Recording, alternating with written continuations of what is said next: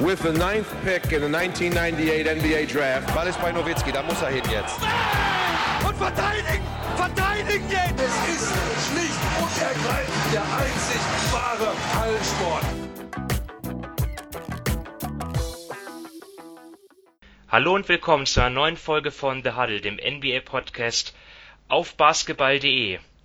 Heute sind wir wieder live on air und besprechen die zweite Runde der Playoffs, die ja teilweise schon vorbei sind, aber teilweise ja noch laufen und ähm, ja, werden auch noch auf ein paar Trainer, spannende Trainerpersonalien eingehen. Ähm, zunächst mal begrüße ich aber hier äh, mal wieder meine Kollegen Dominik Cesani. Hallo Dominik. Hallo. Und Sven Scherer. Hallo Sven. Hallo ihr zwei. Mein Name ist Simon Wisser und wir, ja, ich, ich fasse zunächst mal jetzt, äh, wir nehmen Freitagabend auf, den Stand der Dinge. Ja, die Miami Heat, die sind als einziges Team bereits ähm, in den Conference Finals 4-1 gegen Milwaukee sich durchgesetzt. Äh, ja, aus meiner Sicht sehr, also überraschend deutlich dann halt zu Ungunsten des besten Teams der regulären Saison war es ja, die Bucks. Ähm, dann haben wir die Clippers gegen die Nuggets, dort steht es 3-1 und ja, Toronto gegen Boston, da freuen sich natürlich alle auf Spiel 7 jetzt. Äh, da könnten wir jetzt eine Vorschau machen, äh, bringt aber relativ wenig, weil zum Zeitpunkt, wo wir den Podcast hochladen, das Spiel schon vorbei ist, dann halt am Samstag. Äh, wir wollen aber trotzdem natürlich die Serie besprechen und dann haben wir, dort können, wagen wir dann noch eine kleine äh, Voraussicht auf die Serie Lakers gegen Rockets. Dort steht es 3-1 für die Lakers, also sieht gut aus für beide LA-Teams. Ähm, wir beginnen aber jetzt mit der Serie, die schon vorbei ist. Schauen ein bisschen zurück, was ist da eigentlich passiert, äh, wie kam es dazu? Also Miami äh, hat mich jetzt schon überrascht, dass, dass sie es so deutlich geschafft haben. Ich meine, klar, Janis war dann ja am Schluss angeschlagen, beziehungsweise dann ganz am Ende im, im, im letzten Spiel auch ganz raus dass, wir, dass, das, dass, dass, dass es dann schwer werden würde für Milwaukee, war klar. Aber die ersten drei Spiele waren ja schon relativ deutlich. Und auch selbst wenn viele Experten den Heat dort gute Chancen ausgerechnet haben, äh, weil das Matchup einfach günstig war, ich glaube, in der Deutlichkeit konnte man das nicht erwarten. Ähm, Sven, was war denn jetzt für dich so, ja, die, also, oder die ausschlaggebenden Dinge, wes, weshalb Miami sich da so eindrucksvoll durchsetzen konnte. Ja, das ist also es ist wirklich eine sehr überraschende Serie gewesen. Ich hatte davor schon die Bucks in sechs getippt, auch wenn Miami ein unangenehmer Gegner war. Äh, ich glaube, dass also aus meiner Sicht das größte Problem ist gewesen, dass die Bucks nicht den Gang hatten, den sie über die normale reguläre Saison gezeigt haben. Ähm, man hat ja schon in den ersten Seeding Games gesehen, ja, äh, die spielen nicht auf dem höchsten Niveau. Da hat man das wahrscheinlich noch als taktische Maßnahme oder als, äh, ja, man, man beginnt mal vorsichtig irgendwo angesehen. Denn es ist schon klar gewesen, dass Miami ein schlechtes Matchup für die Bucks war, weil sie ja ähm, ein Spielsystem haben, was den Bucks überhaupt nicht liegt. Sie sind halt wirklich ein Team, was die Zone relativ dicht macht ähm, was Giannis halt überhaupt nicht passt. Äh, und ein Team, was extrem viel äh, Off-Ball-Action läuft, ähm, was so gegen das klassische Defensivsystem, die halt wirklich, äh, und zwar nicht nur Lopez und Giannis, sondern alle Spieler ein bisschen, die halt den Dreier zulassen, die gern absinken, äh, was halt den Bucks so überhaupt nicht, überhaupt nicht gelegen ist. Ich war trotzdem der, der Meinung davor, dass die Bucks einfach so viel besser sind, dass sie diese Adjustments nicht brauchen, um die Heat zu schlagen. Das hat sich absolut als Fehler herausgestellt. Die Bucks waren nicht auf dem Niveau, wo ich sie erwartet habe. Äh, und dadurch sind sie eigentlich schon ja von Spiel 1 immens in Bedrängnis äh, gekommen. Ich sage immer, erste Viertel haben sie noch dominiert und dann ab Viertel 2 äh, bis zum Schluss war das Spiel äh, auf, auf Heat-Seite. Das hat sich auch bis zum Ende der Serie oder sagen wir zumindest bis Giannis Verletzung, danach wurde es ja deutlich enger, nicht mehr geändert. Ja, Dominik, kannst du den Bugs irgendetwas oder den, dem Trainerstab oder auch Spielern, äh, was kannst du denen ankreiden? Also Sven hat schon, wenn, wenn schon was angesprochen, wenn jetzt, wenn wir jetzt mal ein bisschen tiefer reingehen, auch die, die relativ konservative Pick-and-Roll-Verteidigung der Bucks, ähm, wo sie halt viele ja, einfache oder gute Würfe für die Heat zugelassen haben. Äh, einzelne Spieler, wo, wo siehst du da den Knackpunkt, dass sie so enttäuscht haben? Ich glaube, da gibt es mehrere. Also erstens mal muss man sagen, dass Miami das wirklich super gemacht hat. Die haben all die Schwächen, die die Bucks hatten, gnadenlos aufgedeckt. Ein, ein großes Lob an, an den Coaching-Staff der Heat und auch an die Spieler. Und ja, ich glaube einfach bei Milwaukee hat man mehrere Dinge gesehen. Erstens mal bei Janis hat man ja gemerkt, dass ihm schlussendlich doch einfach der Wurf fehlt. Das ist in den Playoffs unheimlich wichtig, denn da kann sich wirklich jedes Team auf dich einstellen. Da ist die, die ähm, Aufmerksamkeit viel, viel größer als in der Regular Season. Wenn du dort jeden zweiten Abend gegen ein anderes Team spielst, in den Playoffs hat der Trainerstab des gegnerischen Teams wirklich Zeit, quasi dein Team auseinanderzunehmen und verschiedene Dinge ähm, zu machen. Und bei Janis, da hat man einfach gemerkt, da fehlt dann teilweise wirklich der Wurf gerade aus der Mitteldistanz. Dann hat er auch seine Freiwürfe nicht getroffen. Aber das war für mich nicht mal das allergrößte Problem. Ähm, es kommt natürlich, man muss einfach den Coach erwähnen. Also ähm, Mike Budenholzer, es war damals schon bei Atlanta, weiß man noch, die hatten damals ein super Regular Season Team, waren dann in den Playoffs auch ähm, chancenlos. Letztes Jahr war es ja dann auch ähm, relativ ähnlich. Da hat, da hat Toronto dann auch den Stecker bei den Bucks gezogen und jetzt dieses Jahr wieder. Bei Mike Budenholzer, da fehlt mir erstens mal ähm, ich finde die Minuteneinteilung da immer, ja, ich sage mal ein bisschen komisch, wobei das noch untertrieben ist, ist vielleicht einfach mega konservativ. Also Chris Middleton hat, ich glaube erst ab Spiel 4 hat er da 40 Minuten oder mehr gespielt. Davor haben sie dann in Spiel 3 und so weiter, also wo sie wirklich dann gewinnen müssen, haben er und Janis nur 33, 34, 35 Minuten gespielt. Und das verstehe ich einfach nicht, denn das war ja ihr Konzept in der Regular Season. Da haben sie die Spieler geschont. Da hat Janis nur 30 Minuten pro Spiel gespielt. Jetzt hatten sie die Pause und so weiter. Und die Playoffs sind genau doch, sind genau dafür da, dass du deinen Starspielern, deinen besten Spielern mehr Minuten geben kannst, weil, weil du sie eben schon in der Regular Season ein bisschen geschont hast. Und dann zieht er, ja, blöd gesagt, in den Playoffs weiterhin seine Rotation durch, gibt den ganzen oder gibt den besten Spielern einfach zu wenige Minuten und das hat sie meiner Meinung nach einiges gekostet und was mir einfach so ein bisschen aufgefallen ist, ist, ja, Milwaukee, denen fehlt einfach jemand, ein Ballhändler, der auch für sich selbst seinen Wurf kreieren kann, einfach, ja, ich sag mal, wenn man jetzt nur den Osten ansieht, von diesen Teams, da hat jedes Team, was noch dabei ist, also Toronto, Boston und Miami, hat entweder einen überragenden Ballhändler, der für sich selbst kreieren kann, der für andere kreieren kann, oder sehr, sehr viele gute Spieler, die das können. Also bei, bei Boston, da haben wir natürlich Kemba, Jason Tatum und so weiter. Bei Toronto haben wir Laurie, Van Fleet, Siakam kann das teilweise auch. Bei Miami haben wir auch Dragic, Butler und so weiter. Die können sich alle selbst ihren Wurf kreieren. Und das hat mir bei Milwaukee einfach gefehlt, denn Janis kann mit dem Ball vieles, aber Janis sucht schlussendlich immer den Weg zum Korb und das hat Miami wirklich super gemacht. Sie haben da ihn enorm abgeblockt, sie haben seine, seine Driving Lanes zugemacht.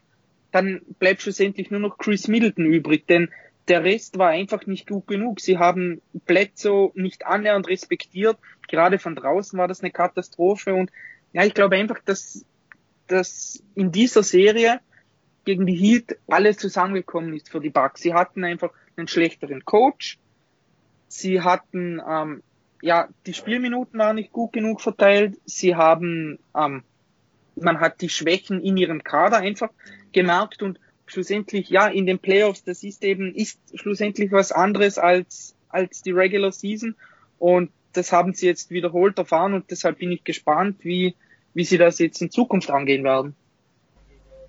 Also Budenholzer, äh, da werden wir später noch zu kommen, dann am Ende, wenn es um die ganzen Coaches geht um die um die Stories, äh, aber klar, er wurde kritisiert für das Minutenmanagement, dass seine, dass er seine Stars zu wenig spielen lässt oder seinen seinen Star mit mit Janis äh, zu wenig spielen lässt, auch die fehlenden Adjustments. Aber ich hatte nach der Serie habe ich mir mir die Frage gestellt, trotz dieses Erfolgs in der regulären Saison reicht das Talentlevel wirklich, weil ich hatte so den Eindruck, dass sich einfach zu viele Spieler hinter äh, Antetokounmpo versteckt haben. Ja, das ist ja auch bezeichnend. Er hatte ja im, im in Spiel 4, was sie ja gewinnen mussten, vor, bevor er umgeknickt ist, hat er ja quasi alle Punkte gemacht und sie lagen trotzdem hinten. Und ähm, ja, trotzdem haben die Bucks dann danach ohne ihn gewonnen, weil auf einmal dann andere einspringen mussten, Verantwortung übernehmen mussten. Also ich hatte so das Gefühl, dass sich einige hinter ihm äh, versteckt haben. Und äh, ja, das und, und wenn wir jetzt mal was Positives über die Heat noch sagen wollen, ist natürlich, dass äh, neben Jimmy Butler ich vor allem auch Goran Dragic halt hervorragend fand. Also ähm, ja, er für mich auch eine, eine Top-Serie gespielt und, und sicherlich ein Grund, warum die Heat äh, ja dass dass äh, ja jetzt jetzt so weit gekommen sind, weil er wirklich irgendwie auch die Erwartungen, die ich vor ihm äh, vor den Playoffs an ihn hatte, über, übertrifft. Ähm, Sven, willst du noch was ergänzen? Ja, also be bevor wir vielleicht noch auf die Heat genauer eingehen, ähm, gehen wir nochmal auf Talentlevel. Äh, ja, das, was Dominik gesagt hat, bin ich absolut der Meinung, es fehlt der klassische äh, Creator, denn das ist Giannis nicht und die Nummer zwei, Chris Middleton, ist das halt auch nicht. Also er, er spielt schon, äh, er kann seine, seine Spieler durch Pässe in Szene setzen, aber er ist jetzt niemand, der ein Spiel lenkt. Äh, und Eric Bledsoe in momentaner Form halt auch nicht. Man hat immer mal einzelne Spiele gesehen, in denen er wirklich die Heat Defense auseinandergenommen hat, ähm, äh, wenn er per Drive zum Korb ist. Und das ist ja auch eine ganz, ganz große Schwäche der Heat Defense. Aber dank seines Wurfes oder seines momentan nicht vorhandenen Wurfes äh, müssen sie sich halt wirklich nur auf den Drive konzentrieren und können alles, äh, ja, was irgendwo mit Range zu tun hat, quasi komplett unberücksichtigt lassen. Aber eigentlich dürfte das Talentlevel im Osten und auch gegen die Heat nicht das Problem sein. Also das, äh, das muss ich mal so ganz knallhart sagen. Die sind deutlich talentierter wie die Heat und auch meiner Meinung nach talentierter wie Boston und Toronto, auf die sie hätten treffen können. Das ist für mich nicht die Ausrede. Genauso das Minutenmanagement, was immens nach immens in den Vordergrund geschoben wird, das stört mich auch gewaltig. Ich glaube aber auch nicht, dass das für mich die größte Schwachstelle der Bugs war. Für mich war es wirklich taktisch die, die gesamte Geschichte, wo sie äh, wo sie immense Probleme hatten. Und das hat man äh, zum Beispiel in den letzten, im letzten Spiel und äh, quasi in der Halbzeit davor gesehen, nachdem Giannis äh, draußen war, äh, wo sie klein gespielt hatten, dann haben sie auch viel mehr die, die Off-Ball-Screens zum Beispiel geswitcht. Also äh, jemand wie ein Crowder, der 10,2 Dreier pro Spiel äh, gemacht hat. Ähm, oder ein, ein Hero oder ein Duncan Robinson. Die sind, also zumindest nicht mehr so in aller Regelmäßigkeit, hatten nicht mehr ganz die freien Würfe. Weil sie sich nicht darauf verlassen haben, dass Giannis und Lopez in der Zone stehen und die dicht machen, äh, sondern da haben wirklich die kleinen Leute außenrum versucht dran zu bleiben. Es wurde mal äh, geswitcht, man ist mal nach einem Block quasi am Shooter geblieben, wenn der nämlich, die nämlich ein bisschen Freiräume hatten, ähm, dann hat's hat's oft sofort geklingelt. Äh, und das das ist was, was was mich immens gestört hat, dass das nicht vorher passiert ist, weil sie hätten ja auch eine ähnliche Line-Up zum Beispiel öfters mit Giannis als Center spielen können. Das haben sie mal kurz ausgepackt im ersten Spiel, äh, mal, mal wenige Minuten. Ähm, aber das hätten sie mal probieren können. Also die kleine Line-Up deutlich mehr mit, mit, mit Giannis und der wäre sicher deutlich besser geeignet gewesen noch wie ein Brook Lopez, bei allem Respekt vor, vor Lopez seiner Leistung. Ähm, und dann hätten sie auch ein bisschen, äh, ja, äh, ein bisschen mehr Playoff-Basketball spielen können. Aber für mich die Hauptfehler wurden hier halt auch schon in der regulären Saison gemacht, weil dort spielt man seinen Stiefel runter, äh, während zum Beispiel, mal im Extremen gesagt, Toronto immens viel ausprobiert und man halt in den Playoffs merkt, äh, gegen, gegen Boston, die packen in einem Spiel vier, fünf Defensivvarianten irgendwo aus und jeder Spieler weiß in jeder Variante, was er zu tun hat. Und das ist halt bei den Bucks natürlich schon ein Problem, wenn du die ganze Saison deinen Stiefel runterspielst, obwohl du hoch überlegen bist und nicht einfach mal probierst, ähm, äh, da irgendwas zu ändern, mal gucken, da, mal gewisse Systeme, die du für den Notfall auspacken kannst, damit sich Spieler dran gewöhnen. Und das ist halt nicht nur defensiv, sondern auch offensiv gewesen. Ähm, die haben es einfach nicht geschafft, die Schwachstellen der Heat irgendwo zu attackieren. Weil da sind die Bugs nicht gewohnt. Und die Heat haben ja schon ihre Schwachstellen. Wie gesagt, ich hatte es vorher mal angesprochen, wenn Plätze attackiert hat, gerade auch in, in Dragic, äh, das ist ein Problem der Heat. Du hast einen Duncan Robinson, der ein solider Teamverteidiger ist, aber im äh, Einzel schon angreifbar. Äh, und das sind aber Dinge, die, diese Mismatches hatte Milwaukee nie nötig in der regulären Saison und dementsprechend war es halt einfach nicht machbar, das jetzt irgendwo äh, irgendwo auszupacken, sondern äh, das ist für mich halt der, der viel größere taktischere Fehler gewesen, wie das reine Minutenmanagement, ähm, weil man muss ja auch sagen, die anderen haben ja ihren Job teilweise nicht schlecht gemacht. Also zumindest so, was Netrating und sowas alles angeht. Äh, das Team war jetzt nicht schlechter, wenn Giannis mal auf der Bank saß. Und das ist aber was, das eigentlich nicht sein kann. Ja, also es ist, äh, und deswegen ist natürlich die Minuten auf den Ausgang jetzt zu prognostizieren, finde ich extrem schwierig, ob das wirklich den Hauptgrund macht. Für mich waren es taktische Dinge, die mir halt in, äh, in Milwaukee überhaupt nicht gefallen hat. Und hier der Schwenk zu den Heat, äh, die waren halt dagegen absolut hervorragend aufgestellt in der Hinsicht. Ja, bevor wir uns Gedanken machen, ob es für Miami vielleicht noch weitergehen könnte, gehen wir erstmal, wechseln wir erstmal die Serie. Toronto gegen Boston habe ich vor der Serie gedacht, vor Beginn, äh, ja, absolut ausgeglichen.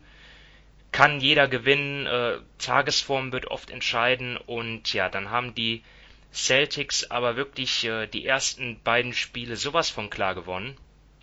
Wobei Spiel 1 klar gewonnen und, und Spiel 2 knapp, aber dort stand es immerhin auch 2-0. Von daher hat man gedacht, ja, Boston jetzt klarer Favorit, aber Toronto hat sich mit ja, drei ebenfalls knappen Siegen halt äh, teilweise dann auch in Overtime, doppelter Overtime zurückgekämpft. Steht 3-3. Äh, ja, Dominik, äh, was sind denn so deine Schlüsselmomente in der Serie, Dinge, die dich vielleicht überrascht haben im Verlauf? Äh, kannst du da ein paar Dinge nennen? Ja, also ich würde mal zuerst sagen, klar, die Serie steht 3-3, aber für mich war Boston einfach das klar bessere Team. Also deshalb sehe ich sie da jetzt in Spiel 7 auch im Vorteil, denn sie waren einfach das bessere Team über die Serie hinweg. Sie haben Spiel 3 ja sehr, sehr unglücklich verloren mit diesem Inbound-Part von Laurie auf Anunobi, der mit 0,5 auf der Uhr das Ding reinhaut, dann letztes Mal in der Double Overtime. Ähm, was mir einfach auffällt, ist, Tor bei Toronto, da muss Laurie inzwischen, oder gerade jetzt in dieser Serie, die Rolle des Scorers einnehmen, sonst sind sie hoffnungslos unterlegen, denn ähm, Siakam bringt es derzeit einfach nicht, so ehrlich muss man sein. Das ist, das ist derzeit nicht gut genug und Vielleicht glaube, verlangen Spiele, wir ja auch zu viel von ihm. Ne? ist ja nicht einfach, so ja, den gut. Sprung zu schaffen ne, zur ersten Option. Nee, da hast du natürlich absolut recht, aber ich sag mal so, ähm, nicht ähm, zu viel verlangen und dann teilweise wirklich sehr, sehr schlecht spielen, da besteht für mich schon ein Unterschied. Und zum Beispiel bei, bei Laurie, ich glaube, schon, ja bei Laurie war es ja so, der hat, wenn er viel gescored hat, dann haben sie wirklich, dann haben sie gewonnen und wenn er seine normale Rolle, denn sein, seine Rolle ist ja nicht, dass er 25 Punkte pro Spiel auflegt, sondern dass er seine unter 20 Punkte auflegt, dass er den Ball verteilt und so weiter. Wenn das der Fall ist, dann hat Toronto Riesenprobleme, denn es ist ja nicht nur Siakam, der nichts trifft, sondern es sind ja eigentlich, wie gesagt, 60 Prozent von der Starting Five der Raptors treffen von draußen nicht gut. Also das Um und Auf, wenn die Raptors jetzt das siebte Spiel gewinnen wollen, ist einfach, dass Laurie wieder, wieder sehr, sehr viele Punkte macht, dass er einfach den Korb attackiert, sich Freiwürfe holt, dass er sehr gut spielt. Denn wenn das nicht der Fall ist, dann glaube ich wirklich, dass, Boston das macht, denn sie sind das bessere Team. Sie gefallen mir einfach wesentlich besser in der Serie und ja, also Deshalb, aber das finde ich ja insgesamt auch das Schöne jetzt an den Playoffs an. Es steht einfach 3-3. Nachdem die Celtics 2-0 vorne waren, habe ich mir schon gedacht, dass das Toronto irgendwie zurückkommen kann. Aber wenn da nicht dieser, dieser Freak-Buzzer-Beat in Spiel 3 passiert, dann bringen die Celtics das locker nach Hause. Und jetzt steht es 3 zu 3. Also das ist schon wunderbar und da kann man sich auf ein tolles Spiel 7 freuen. Und der Pass von Laurie, der war ja auch wirklich genial. Ja, über Taco Fall, wie geht das? Also, ja, gut, man muss natürlich sagen, hier ist das auf Bubble die andere Ende, großer, aufs andere Ende des Courts. Ja. Genau, hier, hier ist der Bubble natürlich ein großer Vorteil, weil er halt einfach einen Tick zurückgehen kann, wo normal die Zuschauer sind. Äh, aber nicht nur, dass er den Pass so, also überhaupt dort anbringt, sondern bei 0,5 Sekunden äh, ist der minimal zu hoch, zu tief, zu weit rechts, zu weit links äh, und OG muss ein bisschen nachgreifen, dann ist das rum.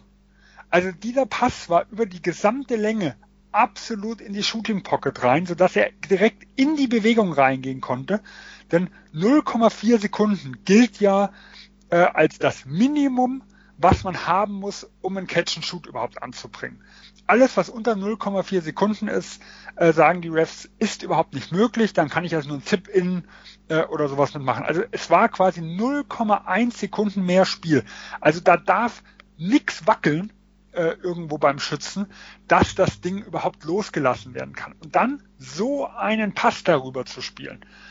Äh, also da, da muss man sagen, äh, so wie es mir als, als Boston-Fan getan hat, äh, aber das war eine absolute Augenweide. Und natürlich die, auch die Verwertung von OG, aber der Pass war nochmal äh, eine, eine Spur irgendwo besser. Äh, und es war ja scheinbar nicht mal die erste Option, sondern Siakam hat ja einen Block gestellt bekommen, der sollte an der anderen Ecke erstmal bedient werden. Ähm, Siakam haben sie, haben sie in der Mitte so an der Freiwurflinie ins Screen gestellt, äh, der, der da auch eine Option war und OG war ja angeblich sogar nur die dritte Option. Ja, und das alles zu sehen, dass die ersten zwei draußen sind und dann noch diesen Pass so über Taco Fall zu spielen, äh, muss man sagen, das Ding hat Kyle Lowry dieses Spiel dann absolut verdient. Ja. Äh, ansonsten kann ich mich Dominik nur anschließen. Ich fand jetzt äh, die, die, Celtics auch deutlich überzeugender. Ähm, wobei man sagen muss, Toronto macht ihre Sache extrem gut.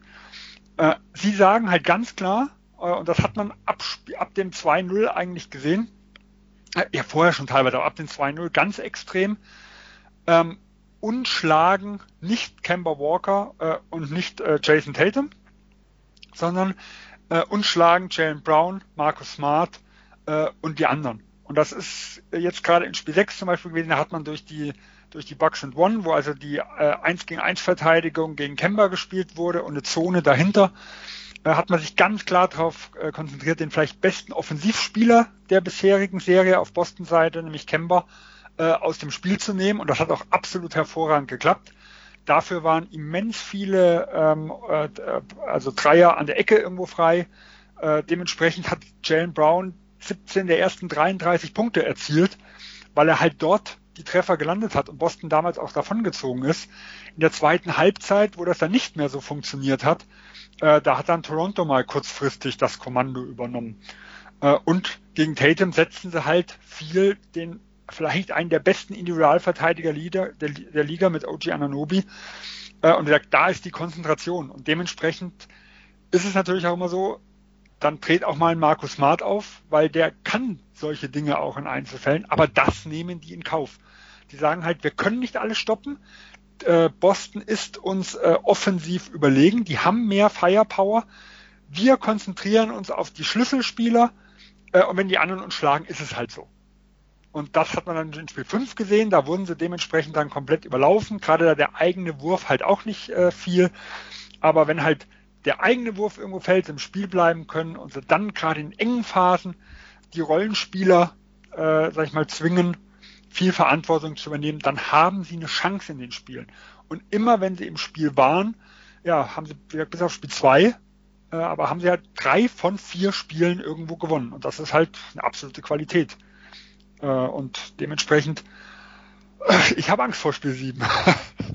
Weil Spiel 7 ist eine Lotterie und gerade, ja, da sind auch äh, die Rollenspieler nicht immer die mit dem sichersten Händchen. Und ich denke, Boston wird es, äh, Toronto wird das nicht anders angehen. Es wird versucht, Tatum äh, und, und Kemba rauszunehmen, was nicht nicht immer möglich ist. Also gerade in Tatum, der kann ja ganz, ganz schwierige Würfe nehmen. Äh, aber insgesamt, wie gesagt, ist es den Raptors sehr gut gelungen.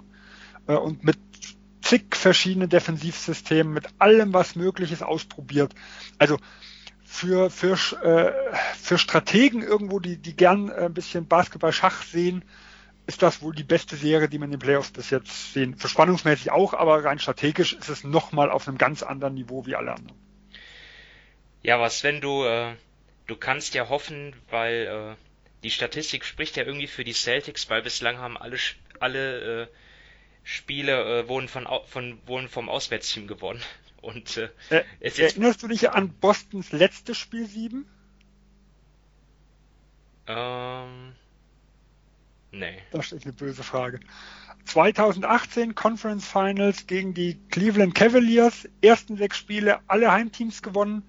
Spiel 7 in Boston. Äh, wer im Finale war, wissen wir alle. Ist ja jetzt auf auch nur, ist ja nur Spaß, weil es, die Spiele sind alle auf neutralem Boden. ähm, weil ja, sowas kenne ich keinen Spaß. ich merk's. ja, ähm, ja, vielleicht mal ähm, vorausgeschaut gegen Miami. Wir, ich, ich schaue jetzt mir mal die, die Stats an der zweiten Runde und dort ist natürlich, ja, auf den, den, den knappen Spielen teilweise mit Overtime geschuldet, haben wir hier die die äh, Spieler mit den meisten Minuten pro Spiel. Da sind die Top 5 alle entweder von, von den Raptors oder den Celtics. Äh, ist, ist Müdigkeit oder Frischheit bei, auf Seiten von, ähm, jetzt aus Sicht von Miami gesprochen, ist das, äh, könnte das vielleicht ein Plusfaktor sein? Ähm, und, und, oder sind die Heat vielleicht sogar auch spielerisch gegen eines der beiden Teams äh, als, als chancenreich zu betrachten. Wie ist da so deine, ja, dein Blick in die Glaskugel, Dominik? Ja, also ich glaube, mehr Pause schadet nie. Also, sag mal, wenn sie, wenn sie jetzt normal ist, nicht ewig. Man sieht da öfters mal bei den Teams, wenn sie eine Woche Pause haben, dass dann Spiel 1, dass sie dann da ein bisschen eingerostet sind, aber das wäre jetzt ja bei Miami auch nicht, ich glaube auch nicht der Fall, dass die dann ewig Pause haben. Also von dem her glaube ich schon, dass von der Frische her sie einen Vorteil gegenüber Boston oder Toronto hätten. An sich würde ich sagen, dass ich in einem Duell zwischen zum Beispiel Boston und Miami Boston schon stärker sehe, weil Boston einfach gerade mit, ihrem Ballhandling ähm, das hat, was Milwaukee zum Beispiel eben gegen Miami nicht hatte. Also das haben wir eh schon vorher besprochen und Boston, die haben da mit, mit Kemba und mit Tatum und so weiter, haben sie einfach Spieler, die am Ball wesentlich mehr können als die Leute bei ähm, Milwaukee und deshalb sehe ich sie da schon im Vorteil, auch weil sie insgesamt mehr Talent im Team haben. Und defensiv haben sie auch die Spieler, um, um Jimmy Butler einfach vor Probleme zu stellen, mit, mit, gerade mit Marcus Smart, mit Jalen Brown und so weiter, gegen Dragic, gegen Butler, also da sehe ich Boston schon sehr, sehr gut gerüstet. Und bei Toronto, ja, für mich sind die einfach das vielseitigste Team der Liga, was Nick Nurse da einfach abzieht, seit der Head Coach ist, ist phänomenal, gerade defensiv. Sven hat es schon angesprochen, die können da pro Spiel vier bis fünf verschiedene Defensivvarianten rauf, ja, aufs Parkett bringen und, und alle sind super eingespielt. Also, das ist schon ein Riesenvorteil. Ich sage mal so, ich sehe eine Serie zwischen Toronto und Miami knapper als eine Serie zwischen Boston und Miami. Also um es nochmal hier zu, mit Zahlen unter, zu untermauern, Kyle Lowry spielt 42 Minuten pro Spiel. Und ich glaube im letzten waren es 51 oder 53. Ähm, das geht dann runter bis über äh, Van Fleet auch 42 Minuten, Jason Tatum 41,4, Siakam 40,5, Kemba Walker 39,6 Minuten pro Spiel und dann kommt Chris Middleton, Jamal Murray. Also ähm, aber Brown und Smart auch viele Minuten Anunobi. Also es ist, äh, Sven, siehst du das als Faktor? Ähm, siehst du Miami gegen eines der beiden Teams mit Chancen oder stimmst du Dominik zu, dass es äh, ja die Heat gegen beide relativ äh, ja, Außenseiter wären? Ja, also mit Chancen auf jeden Fall. Also das, das muss man sagen muss. Ich habe die Heat in den ersten beiden Runden unterschätzt. Also Indiana habe ich deutlich enger gesehen und Milwaukee vorne. Ähm, den Fehler mache ich nicht ein drittes Mal. Trotzdem würde ich in beiden Serien auf das andere Team setzen. Also äh, Boston wahrscheinlich so in sechs, Toronto in sieben. Toronto habe ich halt so die Bedenken, was die Offensive angeht. Das hat man jetzt gegen Boston auch gesehen. Ähm, und das ist schon äh, ein, ja, ein großes Hindernis, was die da, was sie brauchen. Also es muss halt defensiv alles passen, damit sie im Spiel sind. Ähm, Miami wird halt jetzt auf einen ganz anderen Gegner treffen wie in Runde 1 und 2.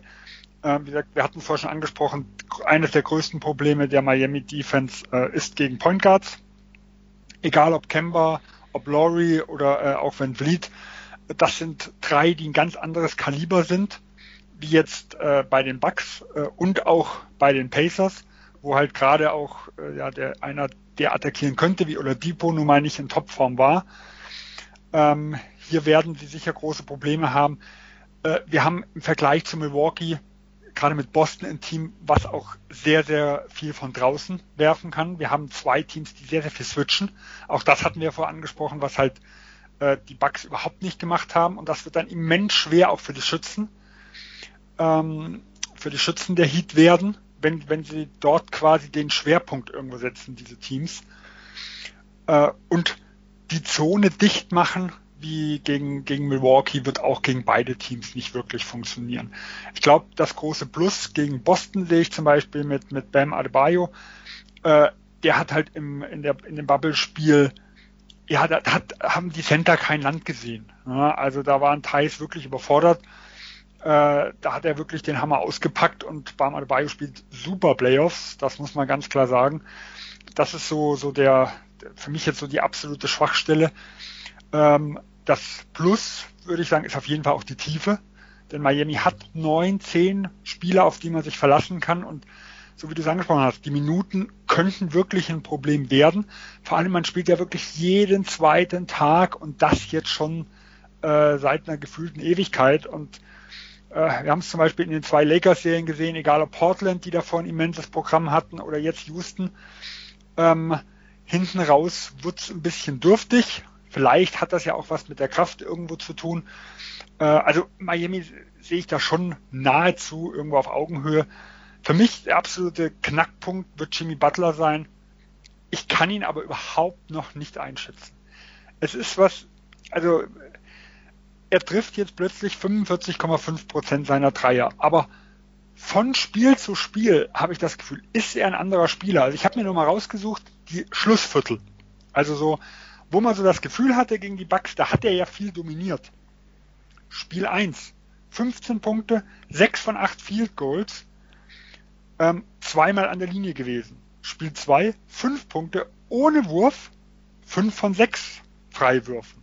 Spiel 3 wieder überragende 17 Punkte, 4 von 9 aus dem Feld, 11 Mal an die Freiwurflinie gekommen. Spiel 4, 2 Field Goals mit einem Treffer, 0 Freiwürfe. Spiel 5, null mal, äh, also null Würfe, sechs Freiwürfe, aber alle in den gut letzten zwei Minuten, wo das Spiel eigentlich entschieden war und wo dann ein bisschen, ja, aggressive Defense gespielt wurde. Also wir haben zwei überragende Viertel von Jimmy Butler gesehen, Schlussviertel, und wir haben drei Spiele gesehen, in denen eigentlich absolut das Gegenteil war. Ich habe momentan keine Ahnung, wo ich Jimmy Butler irgendwo äh, einschätzen soll. Der könnte der beste Spieler der gesamten Serie sein, und er könnte jetzt aber auch eine Phase gehabt haben, die einfach, äh, also gerade in den zwei Spielen, wo er einfach mal überragend war. Und wenn er aber nicht so dermaßen gefault wird von den zwei, sagen wir mal, auch sehr, sehr guten Defense-Teams wie, wie Boston Toronto, könnte er wieder halbwegs abgemeldet sein. Also er wird immer ein guter Spieler sein, er zieht die Defense irgendwo auch auf sich. Äh, aber dann könnte er wieder ein bisschen näher an den Jimmy Butler der regulären Saison irgendwo rankommen. Ich weiß nicht, wie es euch da geht. Also für mich ist er ein Mysterium momentan.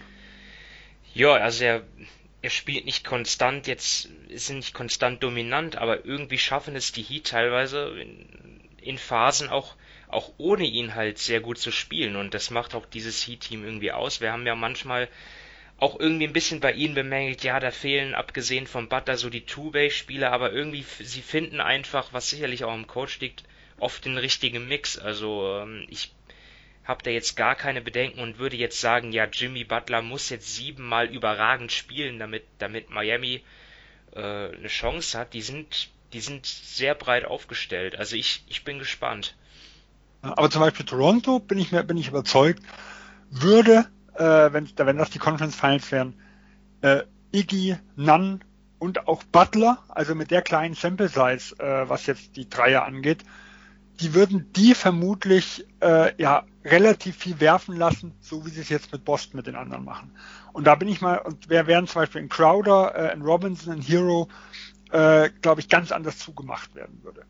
Und da bin ich mal gespannt, wie, äh, wie die Heat mit dieser Defense zurechtkommen würden, die halt immer ganz anders wäre wie die Bucks Defense, die halt sich nur auf ihr Ding konzentriert haben und weniger auf die Stärken, sag ich mal, der Schützen irgendwo der Heat. Ja, also also egal wie, ich glaube auch das wird taktisch wieder extrem spannend, weil hier treffen auch, egal wer von den zwei Teams äh, aus Boston und Toronto weiterkommt, äh, mit Spo, äh, mit, mit, mit Nurse äh, oder mit äh, Stevens, äh, zwei super Coaches irgendwo aufeinander, wo wir wahrscheinlich in jedem Spiel wieder neue, neue Adjustments äh, sehen werden, wo wieder was Neues ausprobiert wird. Also ich glaube, auch hier können wir uns absolut freuen, was die Conference Finals angeht.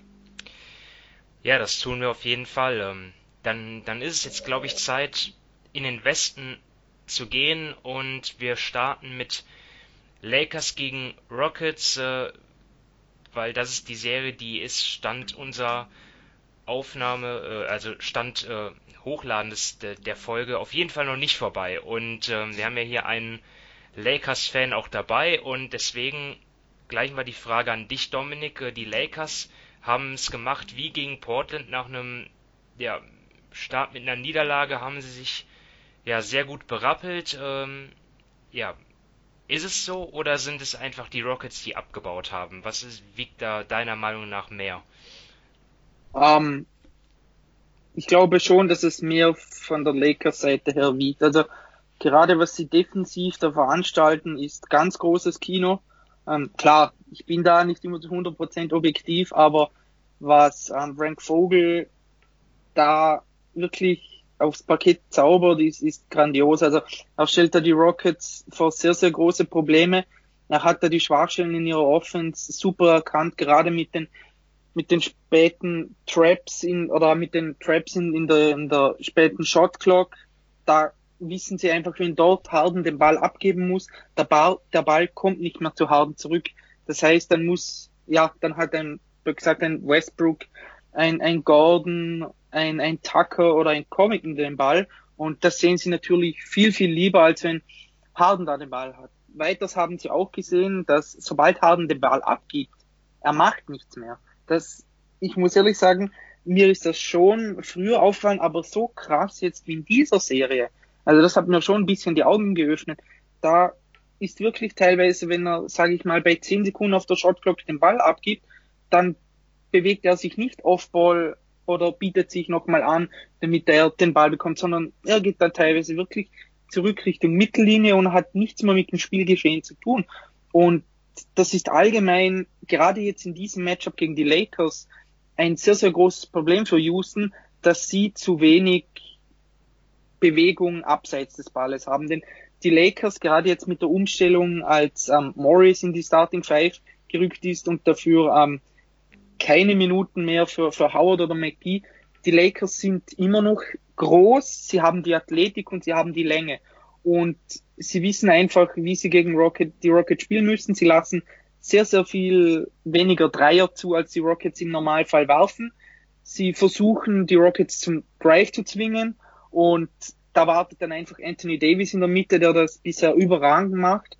Und ja, also ich glaube schon, dass die Rockets besser spielen können. Man hat es jetzt im letzten Spiel gesehen, da hatte Harden zwei von elf aus dem Feld und die anderen Leute wie Tucker hatten nur haben nur zwei Dreier geworfen, Covington nur einen Dreier geworfen. Also eigentlich von den Leuten, von denen man ausgeht, dass sie dann die, die offenen Dreier bekommen, nachdem Harden die Eiser gelaufen ist, die kommen gar nicht zu den Würfen und das erstickt die Houston Offense einfach im Keim und was halt einfach auch ist, die Lakers dank ihrer Größe rebounden gut und sie sind in der Transition viel, viel besser als die Rockets.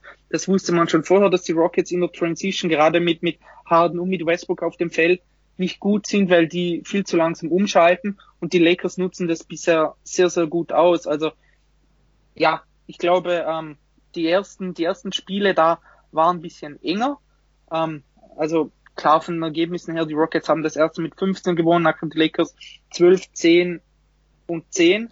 Aber das war jetzt schon bis auf das letzte Spiel eigentlich immer bis zum Schluss ein bisschen enger. Aber was jetzt die Rockets in Spiel 4 gezeigt haben, in einem Spiel, das sie eigentlich gewinnen hätten müssen, das war schon gerade vom Einsatz her richtig schlecht. Ja, betrachten wir mal die, die Star-Duos, also auf der einen Seite LeBron und, und AD, auf der anderen Seite Harden und Westbrook. Ähm, Sven, wie siehst du das? Äh, spielen die alle auf ihrem Top-Niveau oder siehst du da einen, der äh, ja ein bisschen, ja, von, von dem du dir mehr erhofft hättest? Also auf Lakers Seite muss man sagen, da kann man sich nicht beschweren. Äh, wenn man mal von Spiel 1 absieht, wo LeBron James zum Beispiel im letzten Viertel keinen einzigen Punkt mehr gemacht hat und auch in den ersten drei nur 20.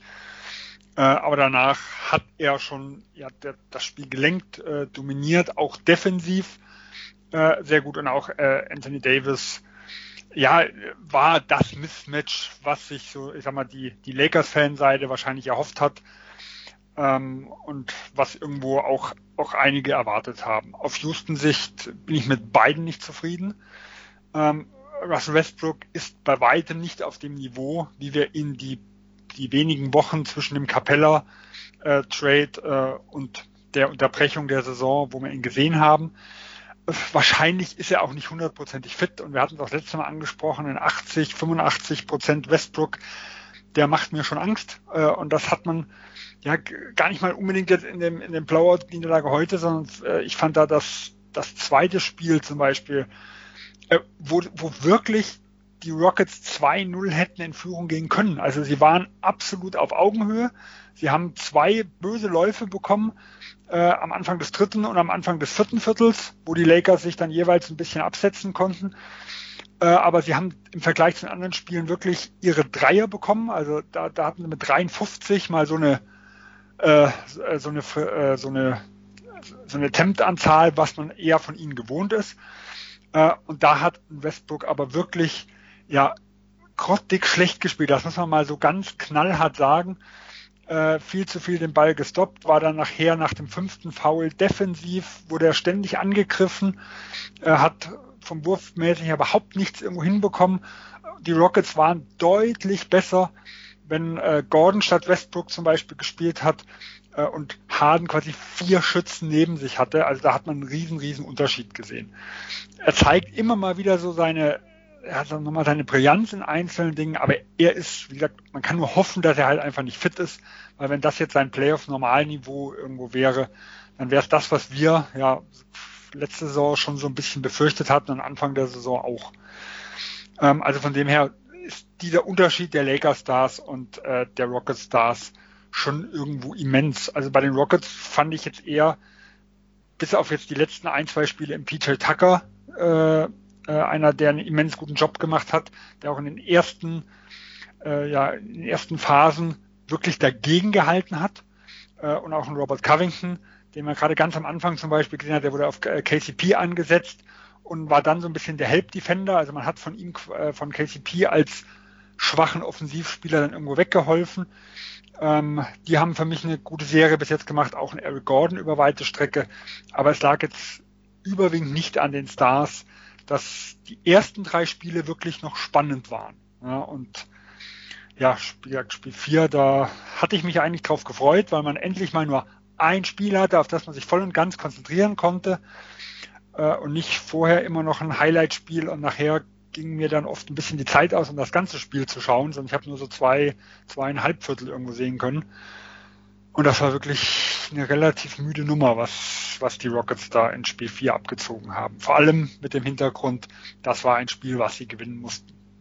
Ja, und die Rockets vertraut, oder Mike D'Antoni vertraut ja eh nicht auf so vielen Spielern und jetzt bricht dann auch noch Daniel House weg, der sechste Mann des Teams, der ja angeblich, ich weiß, ich weiß nicht, ob es überhaupt wirklich bewiesen ist, aber ja, das gegen die Corona-Regeln, also gegen die äh, Hygienemaßnahmen dort verstoßen haben soll. Ähm, glaube, Houston ist da ein bisschen sauer, weil ja sie einfach das äh, ja nicht ähm, verstehen, dass er jetzt in Quarantäne kommt, obwohl das eigentlich noch nicht ähm, bewiesen ist. Äh, das sind zumindest so die Sachen, die ich gelesen habe. Äh, vielleicht habt ihr andere Informationen, aber auf jeden Fall äh, wird er jetzt den Rockets in der restlichen Serie fehlen. Ähm, was, ja. was man jetzt so gehört hat, ist, dass angeblich, wie gesagt, also es ist in Untersuchung, deswegen äh, offiziell gibt es da noch nichts, äh, aber angeblich hat er eine der der Frauen, die für die Tests zuständig ist, mit in sein Hotelzimmer genommen. Und ähm, die Regeln, die ja vorher aufgestellt wurden, da war ja, dass äh, also dass, dass die Leute, die, die Zugang äh, in den Bubble haben, in gewisse Tiers aufgeteilt sind, um mal in der Basketballpause zu bleiben. Das heißt, also Gruppen. Genau, das heißt, ähm, die, die Spieler bilden eine Gruppe und es wird ganz genau geregelt, wer wie, äh, wie nahe oder wie lange oder was einer anderen Gruppe kommen darf. Also äh, da gab es ja teilweise auch, ich weiß gar nicht, ob, ob das alle dann so hatten, aber Ringe, die dann so abstellen, also die Alarm gegeben haben, ähm, wenn man jemandem anders aus einem anderen, aus einer anderen Gruppe zu nahe gekommen ist. Ähm, was aber irgendwie durch Patrick auch sich abstellen ließ. Also irgendwas habe ich da mal gehört, wo eine Interviews gegeben hat, die da drin mit war. Und äh, da gab es ganz, ganz klare Regelungen und gegen die wurde ja anscheinend verstoßen. Und wir haben ja am Anfang äh, der Bubble ganz knallhart gesehen, dass diese Quarantänen bei Verstößen durchgesetzt werden. Also wir hatten äh, Holmes, wir hatten Caboclo, wir hatten Lou Williams, die alle ihre Sperre, also ihre Quarantäne irgendwo bekommen haben. Also für mich ist das absolut folgerichtig, denn wenn da mal wirklich was ist, dann geht die ganze Geschichte hops. Und ja, wie bei Lou Williams fehlt mir, fehlen mir da einfach nur die Worte. Äh, die Rockets haben so viel auf die Karte jetzt irgendwo gesetzt. Also man hat immens viel investiert von Russell Westbrook. Äh, man hat nochmal einen Pick in die Hand genommen für einen, äh, Robert Covington, äh, da, damit der nochmal kommt. Und dann wird eine eh schon immens schwach besetzte Mannschaft, ähm, also von der Breite her, äh, einem immens wichtigen Rollenspieler, der vor allem im Houston-System wichtig war, weil er ist schon defensiv sehr solide gewesen und äh, hat offensiv, also strahlt der Gefahr aus, auch wenn jetzt sein Dreier in der Serie noch nicht gut gefallen ist. Äh, aber er nimmt fünf Stück pro Spiel und äh, man, man, kann auch immer damit rechnen, dass er sich auch mal mit 35 bis 40 Prozent irgendwo trifft. Und der fällt jetzt aus und dann auch noch ein knappes drittes Spiel, was wie zumindest über drei Viertel äh, sehr, sehr eng war. Also das ist schon eine immense Schwächung vom Team und da fasse ich mir wirklich nur an den Kopf, wie man da zweieinhalb Monate oder was die jetzt schon im Bubble sind, so wegschmeißen kann äh, mit so einer dämlichen Aktion. Ja, du musst ja jetzt auch als Daniel House einfach damit leben, dass du dein Team im Stich lässt. Ne? Aber ich meine, dass die NBA dort so rigoros vorgeht, das ist äh, auch nur verständlich. Die überlassen dort nichts dem Zufall und was du geschildert hast mit diesen einteilen und in, in, in Zonen, das ist ja auch eigentlich eine, ja, eine, eine kluge Strategie, dass sie ja vielleicht sogar, vielleicht, vielleicht haben sie es sogar kopiert. Also das hat man ja schon vorher in Deutschland wurde das ja auch angewandt beim Fußball. Dort wurde ja auch ganz klar äh, zugewiesen, diese Personen dürfen äh, in den Innenraum und die dürfen auf die Tribüne und andere dürfen nur außerhalb des Stadions sich aufhalten. Also damit auch ja keine äh, Spieler oder oder oder Betreuer, keine Ahnung, in, in die Nähe kommen von, von Leuten, die halt nicht täglich getestet werden, oder? Es ist halt kein komplett geschlossener Bubble. Ja. Und gerade diejenigen, die ja teilweise von außerhalb kommen, oder selbst die Journalisten, ähm, die ja von Anfang an also auch mit Tests und alles im Bubble waren, haben da keine Narrenfreiheit, was, was es angeht, äh, sich mit Spielern zu treffen. Selbst, deswegen muss ja auch selbst auf dem Gelände sind ja teilweise Maskenpflicht, obwohl äh, dann nur Spieler oder Trainer oder sowas aus, aus Teams, die alle dort in dem Bubble sind, zusammenkommen. Trotzdem werden solche Maßnahmen gemacht, dass wenn wirklich mal ein Fall auftritt, damit nicht die ganze Geschichte da streut. Ja, die Journalisten sind ja eh auch in einem anderen Hotel äh, für sich. Ja, die ähm, Rockets auch. Die Rockets sind ja, das ist ja das. Die sind übrig geblieben, ja. Das sind die einzigen, die noch in diesem Grandestino Hotel sind. Alle anderen sind in das Nummer 1 Hotel gegangen, nur sie sind dort geblieben. Und so hat man es ja blöd gesagt, also man hat ja noch nicht nachgewiesen, dass es Haus ist, sondern diese Frau, wie Sven das schon erklärt hat, hat gesagt, sie hätte mit zwei Rocket-Spielern Kontakt gehabt. Das war einerseits Tyson Chandler und den zweiten hat man nicht erwähnt. Jetzt hat da aber Disney kann natürlich die ganzen Logs nachsehen, also mit in die Zimmer kommst du ja nur mit einer Karte.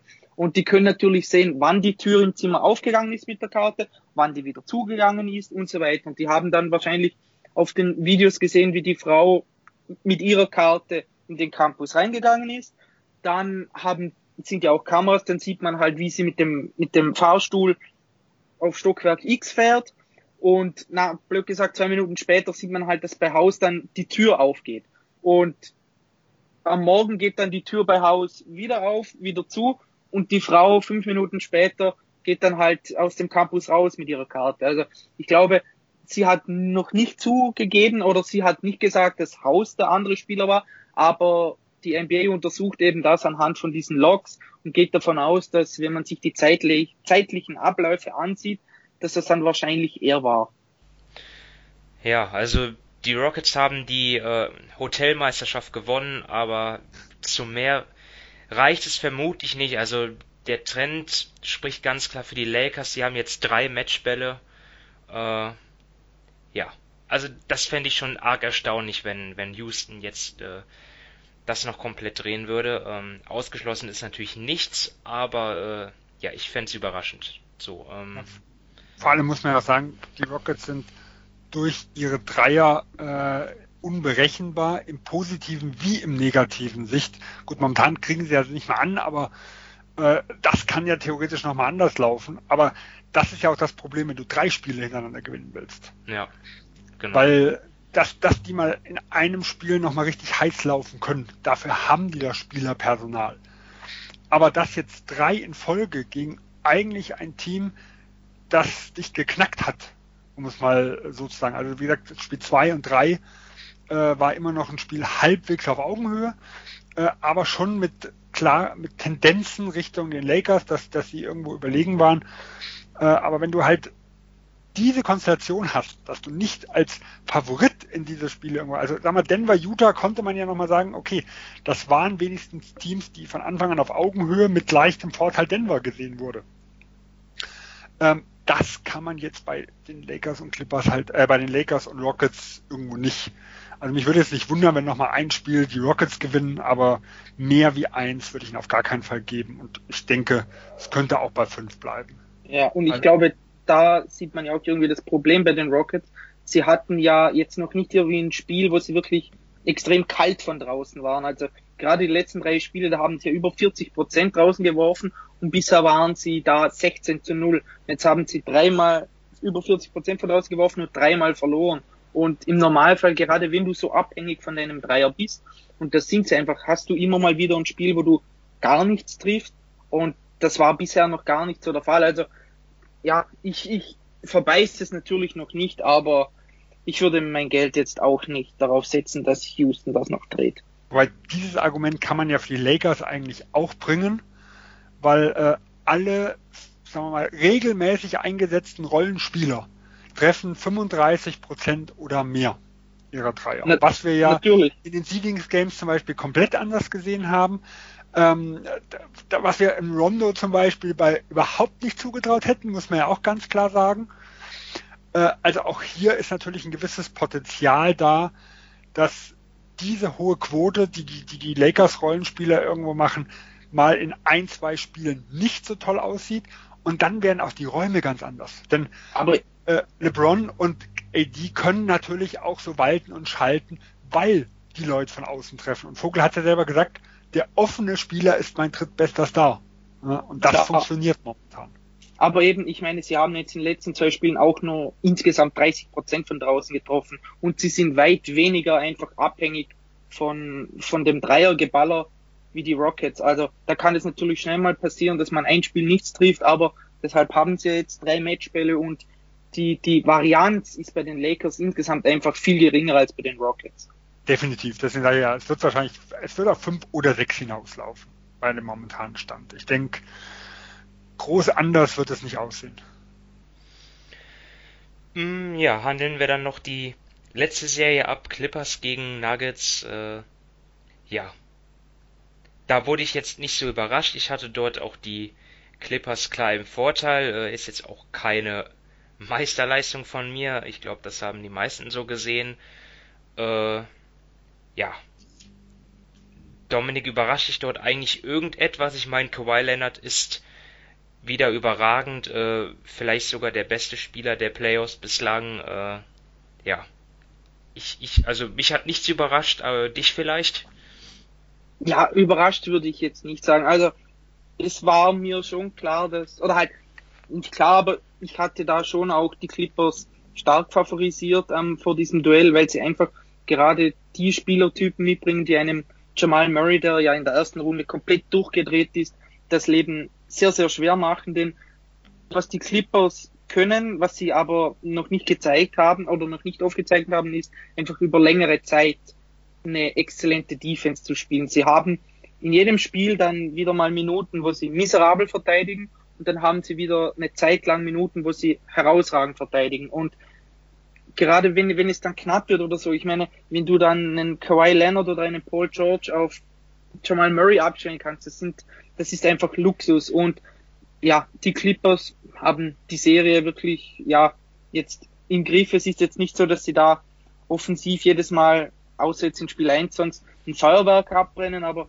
sie spielen das solide. Man merkt auch irgendwie von Spiel zu Spiel, dass sie sich besser einspielen und das war so ein Hauptproblem von ihnen über die Saison. Sie hatten ja kaum Spiele, wo wirklich der gesamte Kader fit war. Jetzt ist auch ein, ein Lou Williams kommt wieder besser ins Spiel. Subac macht seine Sache sehr, sehr gut, was auch ähm, wichtig ist für die Clippers, ähm, falls sie auf die Lakers treffen, wenn der da, wenn Subac dann mithalten kann, wer auf dem Feld bleiben kann, nicht runtergespielt wird. Und ja, also im Endeffekt ist es so ein bisschen wie, wie, wie ich es mir vor der Serie gedacht habe, dass die Clippers das im Griff haben. Ähm, Denver ist talentiert, sie haben ein gutes Team, aber sind einfach nicht auf dem Level ähm, von den Clippers aber die Nuggets sind noch relativ jung und das kann ja in den nächsten Jahren kann das definitiv noch besser werden. Ja, Jokic legt starke Zahlen auf, ne, mit 25 Punkten und 11 Rebounds, äh, aber auf der anderen Seite ist halt auch äh, Jamal Murray nicht in der Form, äh, beziehungsweise er wird einfach nicht gelassen von äh, der Clippers Defense ziemlich schwache Wurfquoten, während sich Paul George wieder auf jeden Fall erholt nach den ja teilweise desaströsen Leistungen in, ähm, gegen die Dallas Mavericks. Äh, Sven, weitere Beobachtungen? Ansonsten würde ich schon zum letzten Programmpunkt übergehen langsam. Ja, also ich, ich würde auch sagen, die Serie war ungefähr das, was man erwartet hat. Die Clippers spielen ungefähr so, wie man gegen Dallas gesehen hat. Also, wenn sie wollen, können sie. Sie wollen nicht immer. Nur, dass Denver eigentlich noch eine Stufe unter Dallas anzusetzen ist äh, gegen Murray. Gerade der hat halt wirklich gegen die Großen, gegen Paul George äh, und auch teilweise gegen Leonard, wo er spielt, äh, echte Probleme. Und sie sind halt dann teilweise angewiesen, dass eigentlich jemand wie ein äh, Jeremy Grant, der die zweitmeisten Dreier hinter Murray nehmen muss, dass er die halt dann trifft, weil von ihm helfen die, die Clippers momentan immer weg. Äh, und das ja, das klappt halt momentan nicht so wirklich gut. Er hat ganz gut angefangen und seitdem, äh, seitdem da mal der Wurm drin ist, läuft halt überhaupt nichts mehr. So ein, ein bisschen Sorgen, finde ich, mache ich mir noch ein bisschen, was die Quoten angeht von, von Lou Williams oder auch von einem äh, Landry Shamet. Äh, das sind, also da muss von dem ein oder anderen Rollenspieler mehr kommen, wenn es dann in der nächsten Runde voraussichtlich zum Battle of LA äh, kommt. Äh, und auch Harrell ist für mich noch nicht in der Form, wo man eigentlich äh, ja in der regulären Saison gesehen hat und wofür er ja auch den, den Award des, des besten Bankspielers bekommen hat. Also es sind auch noch Lücken bei den Clippers da, aber dafür ist halt ein Lennart dann nochmal zwei Stufen über dem regulären Saison Lennart.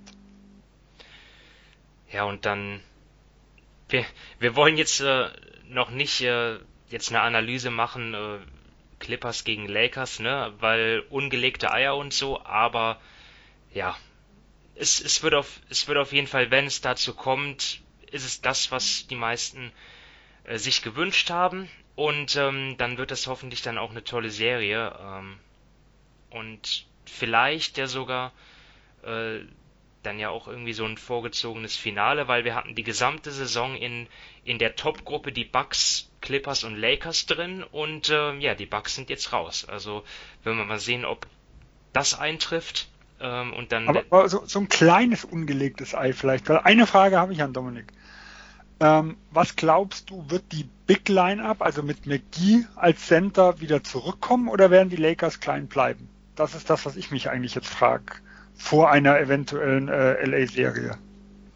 Ähm, ja, ich glaube, so wie es derzeit aussieht, wird es eher um, kleiner bleiben. Also man muss ja sagen, wenn man redet ja jetzt blöd gesagt von Small Ball, aber das ist es ja bei den Lakers nicht im Ansatz, sondern es ist einfach nicht mehr Big, Big, Big Ball, sondern ich meine, Anthony Davis ist einfach 6'11, LeBron und, und Morris sind 6'9, äh, Kuzma und so weiter ist 6'9, also die Lakers bringen selbst wenn McGee oder Howard nicht auf dem Feld sind, haben sie genug, sind sie so groß wie andere Teams, die das regulär spielen, sage ich mal.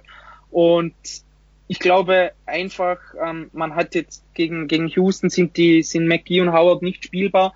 Und bei, ähm, gegen die Clippers kommt es auch so ein bisschen darauf an, wie viel zum Beispiel ein, ein äh, Subac spielt. Also da ist jetzt von draußen zum Beispiel auch nicht so die Gefahr. Da kann ich mir dann schon vorstellen, dass da die Minuten von, von Howard zum Beispiel angepasst werden.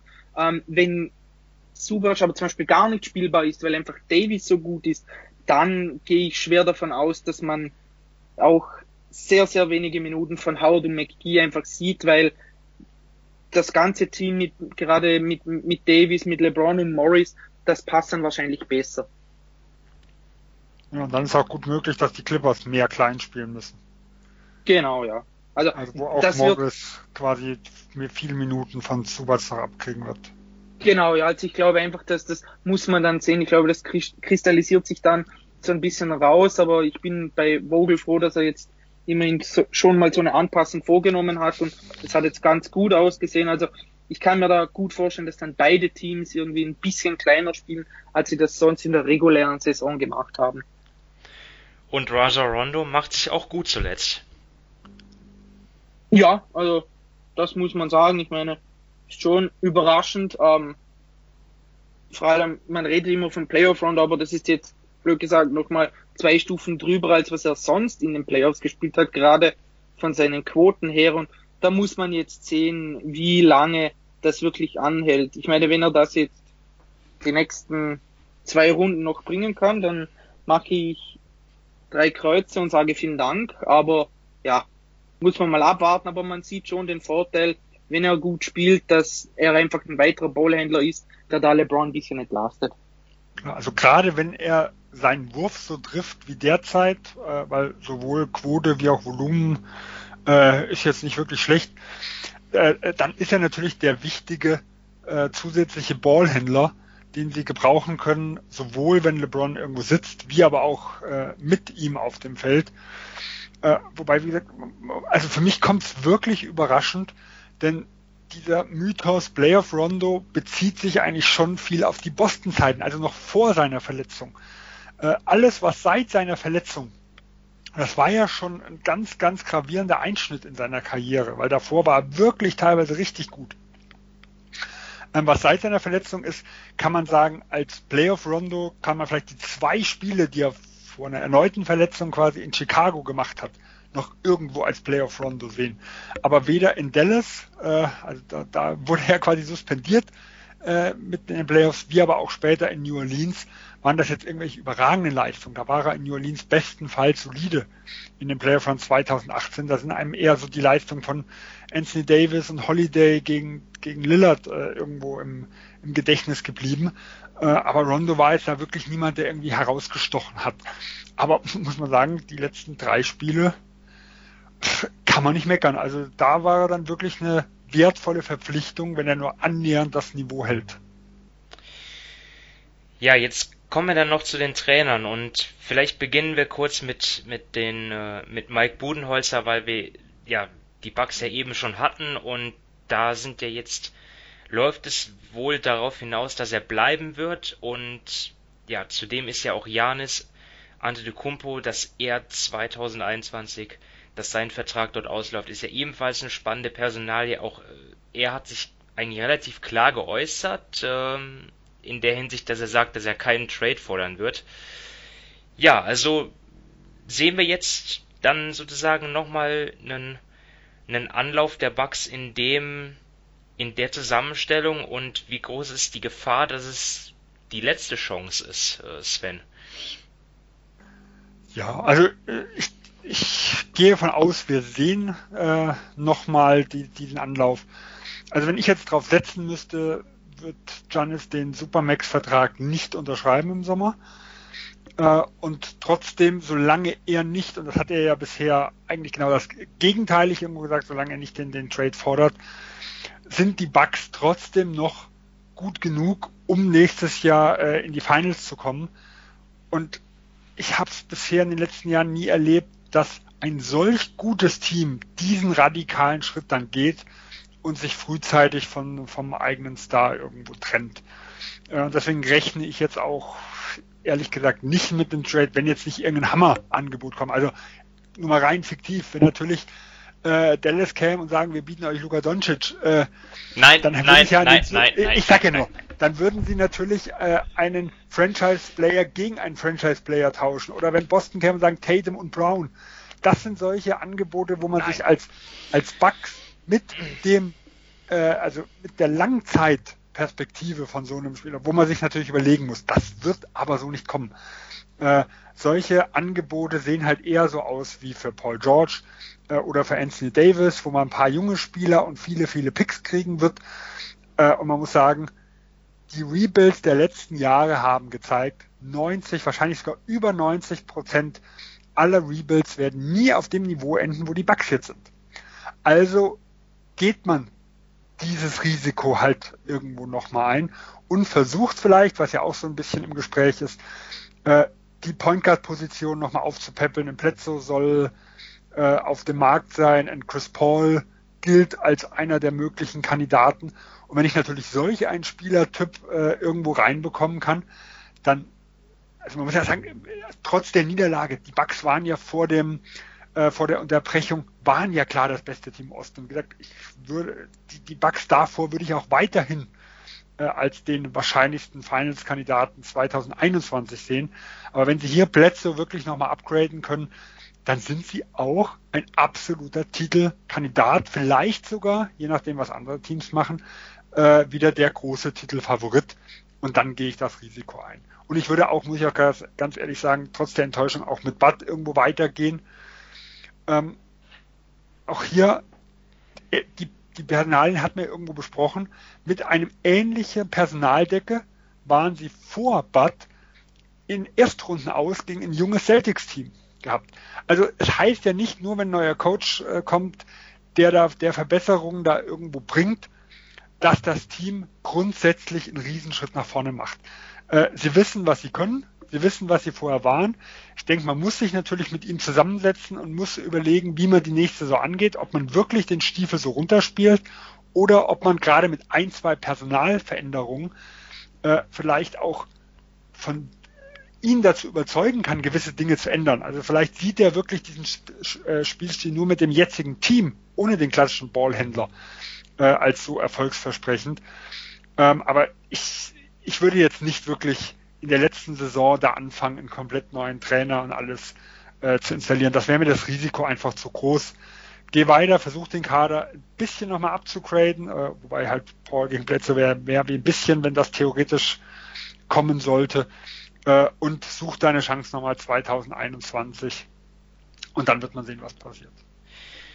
Ja, und dann widmen wir uns jetzt der Meldung, die natürlich jetzt ähm, vor einigen Tagen, ich denke mal, bei euch auch für das noch größere Aha gesorgt hat, nämlich, äh, dass die Brooklyn Nets halt Steve Nash als neuen Head Coach präsentiert haben. Und ja, wir haben es ja schon hier angesprochen in einer der letzten Folgen, dieser Coaching-Job bei den Nets, das ist ja äh, auch für NBA-Verhältnisse nochmal ein ganz außergewöhnlicher, weil man weiß, dort kommt es nicht nur auf die X's und O's an, sondern dort geht es auch darum, ja, das ist ein besonderes Team mit, mit äh, KD, mit Kyrie Irving, mit absoluten Stars. Das ist wie bei den, wie bei den Warriors oder, oder früher bei den Bulls. Dort kommt es darauf an, auch einen Trainer zu haben, der irgendwie ein Menschenfänger ist, ein, ein Kommunikator, ein sehr guter, ähm, der, der die Stars hinter sich hat. Ich denke mal, äh, auch, auch wenn natürlich Steve Nash ein, ein, tolles Verhältnis hat mit, mit Sean Marks, dem GM, auch die Spieler haben dort sicherlich auch äh, ja, ihr, ihr Okay gegeben. Also, ähm, ja, ich, ich mag natürlich Steve Nash noch vor allem aus seiner Zeit als Spieler, deswegen freut es mich, aber ich bin natürlich auch äh, jetzt schon gespannt, wie er das meistern wird. Ähm, Dominik ist, ich glaube, da, da kann man gar nichts anderes sagen oder auf jeden Fall äh, sehr spannend. Ja, also Sven und ich haben das Weil eh schon ein bisschen auf, ist, ne? Also. So ist es.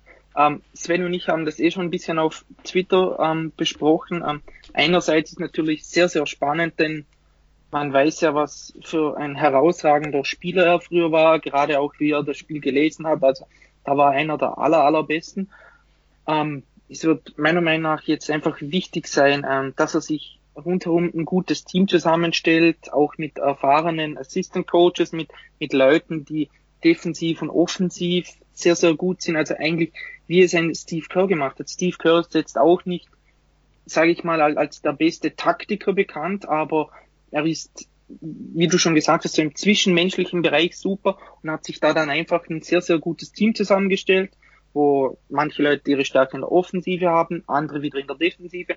Das hat sehr, sehr gut funktioniert und das könnte jetzt auch ähm, der Weg für Steve Nash sein. Du hast es ähm, ebenso schon angesprochen mit dem, ähm, das haben sicher auch die, die Spieler abgesegnet. Also ich glaube nicht, dass das alleine auf dem, böse gesagt, Mist von John Marks gewachsen ist, sondern da werden, da wird gerade auch Kevin Durant ein, ein großes Wort mitgeredet haben, denn äh, Steve Kerr, ah, Steve Nash war ja vorher, äh, hatte eine Rolle bei, ne, bei den Warriors, irgendwie ein Spielerentwicklungsberat oder so irgendwas, das weiß Sven sicher besser.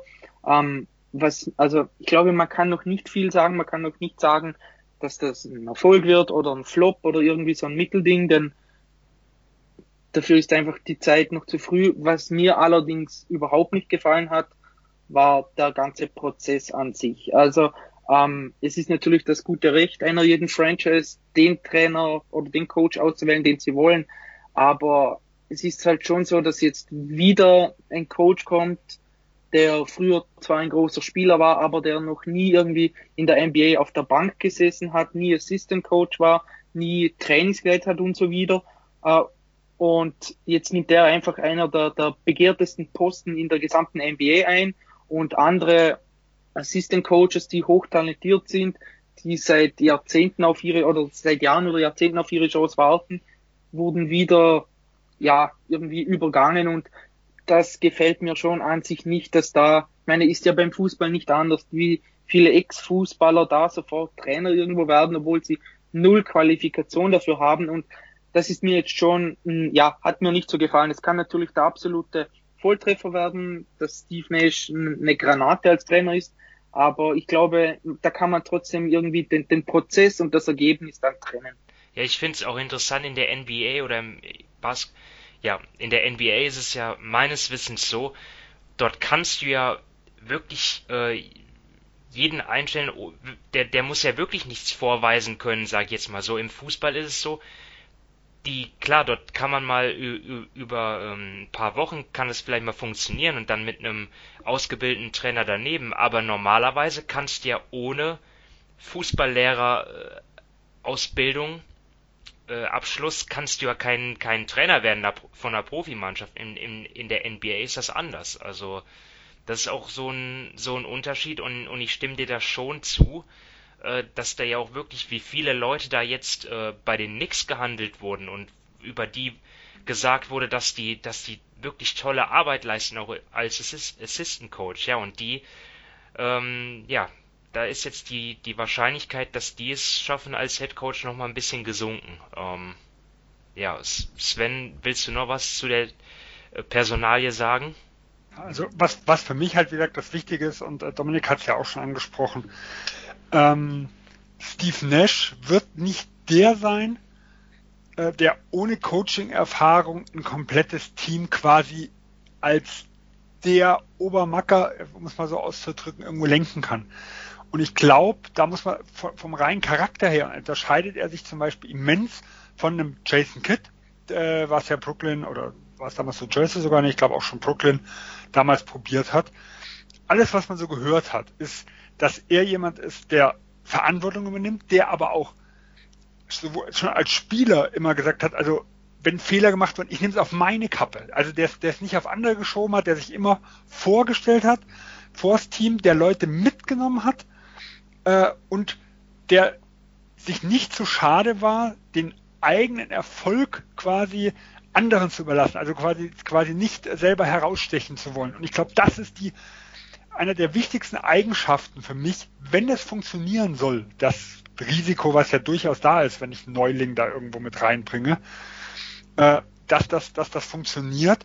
Du kannst es halt nicht machen wie ein Jason Kidd, dem damals äh, sein Chef-Assistant-Coach äh, Lawrence Frank zur Seite gestellt wurde und die nach, weiß nicht, einer halben Saison oder noch nach wenigen Wochen und Monaten quasi äh, nicht mehr richtig miteinander kommuniziert haben und in Lawrence Frank dann nachher irgendeinen Schreibtischjob bekommen hat, äh, weil ein Kid einfach eine Persönlichkeit ist, die, die diese Hilfe nicht haben wollte. Und dasselbe war zum Beispiel Mark Jackson die, die Golden State Warriors wollten ihn ja damals nicht entlassen, sondern es hieß ja erstmal, sie wollen ihm äh, gute Leute an die Seite stellen, so wie sie es nachher äh, einem Steve Kerr ja auch gemacht haben, also der ja einen, einen Gentry an die Seite bekommen hat, ähm, ein Adams von den Bulls, der damals ja der, der Defensive Coordinator von Tom, Tom Thibodeau war äh, und Steve Kerr ist jemand, der war halt wirklich ja der war jetzt nicht derjenige, der, der alles bestimmen musste, sondern der hört auf seine Leute.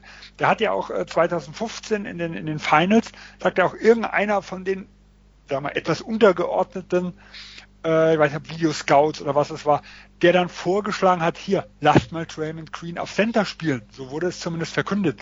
Also er ist nie nach außen gegangen, hat gesagt, boah, brillante Idee war meine, sondern er ist hingegangen, hat gesagt, hier, der, der hat gesagt, wir müssen das mal machen beim Ding.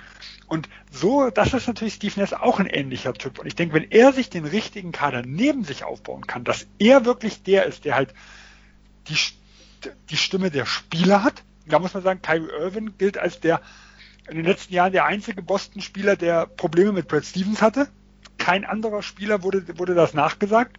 Äh, also der ist ja schon ein komischer Typ und Kevin Durant ist ja auch nicht immer so einfach äh, fühlte sich ja in Golden State auch oft ein bisschen herabgewürdigt, was die Erfolge anging. Und wenn er hier einfach den Rückhalt der Spieler hat, aber trotzdem klug genug ist, und das traue ich ihm definitiv zu, die Leute mit mehr Erfahrung, äh, die die Arbeit bei X und Aus und sowas machen zu lassen. Ich denke, dann kann es funktionieren. Äh, und vom Typ her ich einem Steve Nash zu. Ähm, aber gut, es ist natürlich äh, eine äh, der, der Ausgang ist nicht vorhersehbar, das muss man ganz klar sagen, weil er halt wirklich keine Erfahrung hat. Man muss natürlich sagen, der GM-Job in Phoenix, da galt er auch mal ähm, als, als potenzieller Kandidat. Also es gibt schon äh, einige Dinge, die ihm, die ihm die ganze Liga irgendwo zugetraut hat. Nicht nur im Coaching-Bereich, sondern auch äh, in dem Bereich, was, was jetzt so ein bisschen mit, mit Talentevaluation äh, zu tun hat, was aber auch mit dem Umgang mit Spielern, mit Agenten und sowas zu tun hat, das spricht schon ein bisschen dafür, wie er zumindest vom Typ ist. Also ich bin sehr, sehr gespannt mit, ja, ein bisschen Fragezeichen, aber auch einem gewissen Optimismus. Ich bin echt, echt gespannt. Also natürlich auf Nash, dann auch auf, aber auch auf den Kader, ne? Also da sind ja einige Spieler natürlich stehen schon fest, wie KD, Kyrie, Caris LeVert, ähm, muss man mal abwarten, ob er reinpasst. Dann DeAndre Jordan ist noch unter Vertrag, Jerry Allen, aber auch viele andere, wie wer, wer füllt dort den Kader auf? Ne, da haben wir jetzt einige auch in der Bubble durchaus ein Empfehlungsschreiben abgegeben, sich äh, mit guten Leistungen empfohlen, wird man mal sehen, aber das ist wirklich noch Zukunfts, äh, noch mehr Zukunftsgeschichte. Ähm, dann lasst uns noch den letzt, die letzte Trainerpersonalie abhandeln, nämlich Billy Donovan ist nicht mehr OKC-Coach. Ähm, der Vertrag, also beide Seiten, Franchise und Trainer, haben sich darauf geeinigt, sozusagen dann ja die Zusammenarbeit zu beenden. Äh, dort ist natürlich auch jetzt unklar, wie geht es jetzt weiter bei OKC. Viele erwarten jetzt den, den Rebuild und Billy Donovan jemand, der dann vielleicht schon lieber weiterhin ja in den Playoffs coachen, für ein, bei einem ähm, ja, ambitionierten Playoff-Team coachen will. Äh, ja, Dominik, jetzt Frage A, ist es jetzt auf jeden Fall jetzt das Zeichen, dass OKC äh, versucht, das Team einzureißen und B, wo äh, ja, sehen, sehen, siehst du Billy Donovan in der nächsten Saison beim Team? Hast du vielleicht dort auch äh, irgendwie schon eine Idee, wo es ihn hinziehen könnte? Ähm, ja, zum ersten, ich glaube schon, dass es ein, ein Zeichen ist, dass ähm, Sam Presti jetzt da gerade noch die, die anderen Verträge, ich sage gerade mal von Chris Paul, vielleicht mit einem Plus traden ähm, will, denn ja, ich glaube nach der, der oder nach der Saison, die Chris Paul jetzt hatte, könnte er doch wieder ähm, einen, einen Wert haben, so dass Sam Presti da in den Trade was rausholen kann. Und ansonsten ähm, hat er ja eh, ich glaube, junge Spieler mit Julius Alexander und der Rest, ich, der Vertrag von, von Gallinari geht ja nicht mehr lang. Ähm, der läuft also, aus. Genau, ah, okay. Also eben, sie haben da jetzt Schröder läuft auch Jahre, nicht mehr lang. Ja, ja und ich glaube, ich glaube, Steven Adams ist dann auch nicht mehr. Auch noch ein Jahr. Also eben, also sie haben jetzt, sage ich mal, ab oder eigentlich ab dieses Jahr und ab dann 2021 sowieso enorm viel Flexibilität mit den ganzen Picks von den Rockets und von den Clippers natürlich sowieso und da kann ich mir jetzt gut vorstellen, dass das jetzt einfach das, das Zeichen war, dass sie jetzt einen Umbruch starten. Ich meine, es ist ja auch, war ja auch nicht selbstverständlich, dass die vor der Saison oder dass die jetzt so eine super Saison spielen. Also gerade auch, dass Chris Paul so fit ist und so weiter. Also ich glaube, da haben sie dieses Jahr das meiste an Möglichkeiten gemacht und jetzt hat man sich ähm, mit, mit Billy Donovan einfach abgesprochen, dass da halt beide in unterschiedliche Wege gehen. Und ich muss sagen, dieses Mal glaube ich ähm, einer Franchise sogar, wie man sagt, man hat sich einvernehmlich getrennt. Denn sonst bin ich da immer ein bisschen, bisschen skeptisch, denn das ist oftmals ein schöneres Wort für, der ist gefeuert worden, aber wir wollen es jetzt nicht so sagen. Aber bei den beiden kann ich mir jetzt gut vorstellen, dass sie gesagt haben, das Team will A, der Coach will nach B und so geht es dann auseinander. Und von den Teams, ähm, die vielleicht interessant waren, ich meine, Trainer suchen, die Pacers suchen Trainer, die Bulls suchen Trainer, ähm, also die Sixers suchen einen Coach, also ich glaube, da, da gibt's Rockets werden, kann ich mir gut vorstellen, dass die einen Coach suchen, denn von D'Antoni der Vertrag läuft auch aus. Also ich glaube, da gibt es dann schon mehrere Teams, bei denen Billy Donovan eventuell auf der Kandidatenliste steht. Wer es wird, das weiß ich natürlich nicht. Ich glaube, ja, ich habe was College von den Bulls ist ja nicht ausgeschlossen. Ja. ja. Das stimmt. Ähm, ja, Sven, was sagst du zu OKCs Zukunft? Ich meine, sie haben jetzt so viele Picks äh, und vor allem in der Western Conference, wo ja in der kommenden Saison, wann auch immer die stattfinden wird, da, da rechnet sich ja jedes Team irgendwie aus, äh, in die Playoffs kommen zu können. Das wäre ja eigentlich der perfekte Zeitpunkt, um dann schlecht zu sein, oder? Ja, also muss man ganz klar sagen, äh, auch wenn dieses das Tanking oder Rebuilden äh, um jeden Preis ich da jetzt nicht unbedingt jemand bin, der, der sagt, das, das muss man ständig machen. Ja, aber in dem Fall spricht alles dafür und es macht auch vollkommen Sinn, diese Chance jetzt zu nutzen, weil wir müssen halt sehen, okay, sie war jetzt ein Erstrundenteam mit Ambition auf zweite Runde.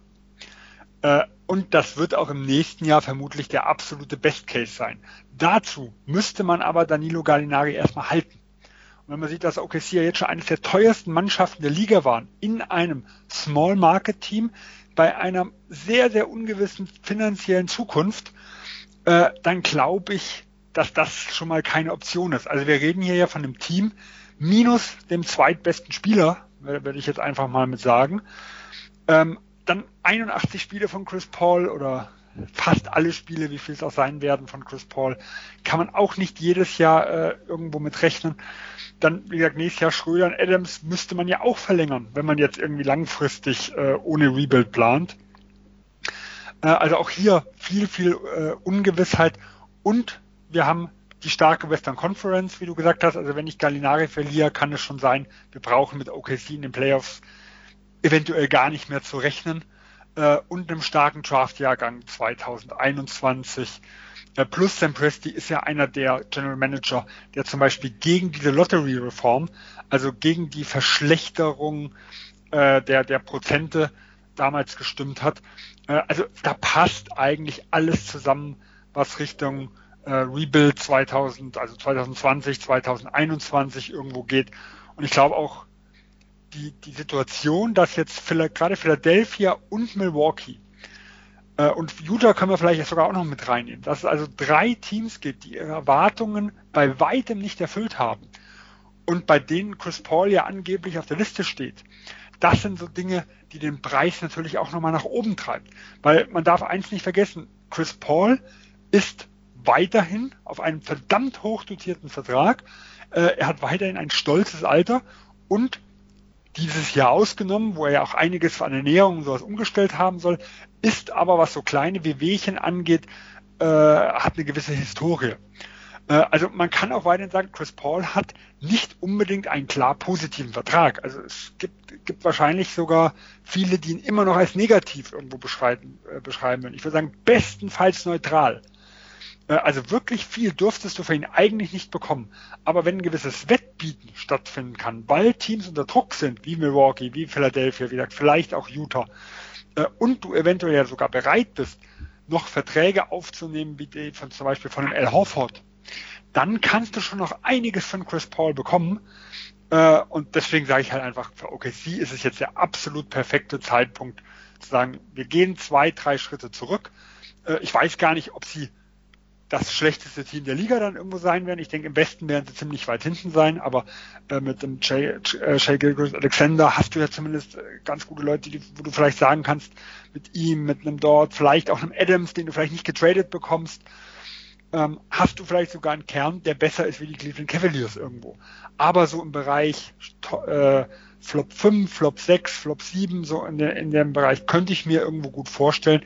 Und bei den neuen Lottery Odds ist das ja vollkommen ausreichend, um, um gute Chancen zu haben, äh, einen, einen hohen Pick in einem guten Draftjahrgang zu bekommen. Ja, dann ähm, sind wir fertig für heute und ja, sind jetzt gespannt auf die Conference Finals, die dann demnächst stattfinden werden. Auf jeden Fall zwei tolle Serien, da bin ich mir sicher. Ähm, Wann wir uns wieder hören, das äh, steht noch nicht fest. Aber ähm, ja, ihr könnt unseren Podcast ja einfach abonnieren auf dem ähm, Podcast-Anbieter eurer Wahl. Dann werdet ihr auch ja, erfahren, wenn es was Neues von uns gibt. Ähm, bis dahin bedanke ich mich fürs Zuhören und auch bei Dominik und Sven wieder für eure Einschätzung. Hat wieder Spaß gemacht und wünsche allen ein schönes Wochenende. Bis dann, macht's gut. Tschüss.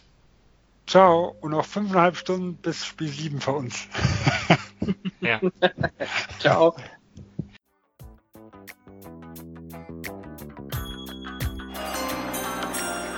With the ninth pick in the 1998 NBA Draft. Ball ist bei Nowitzki, da muss er hin jetzt. Und verteidigen!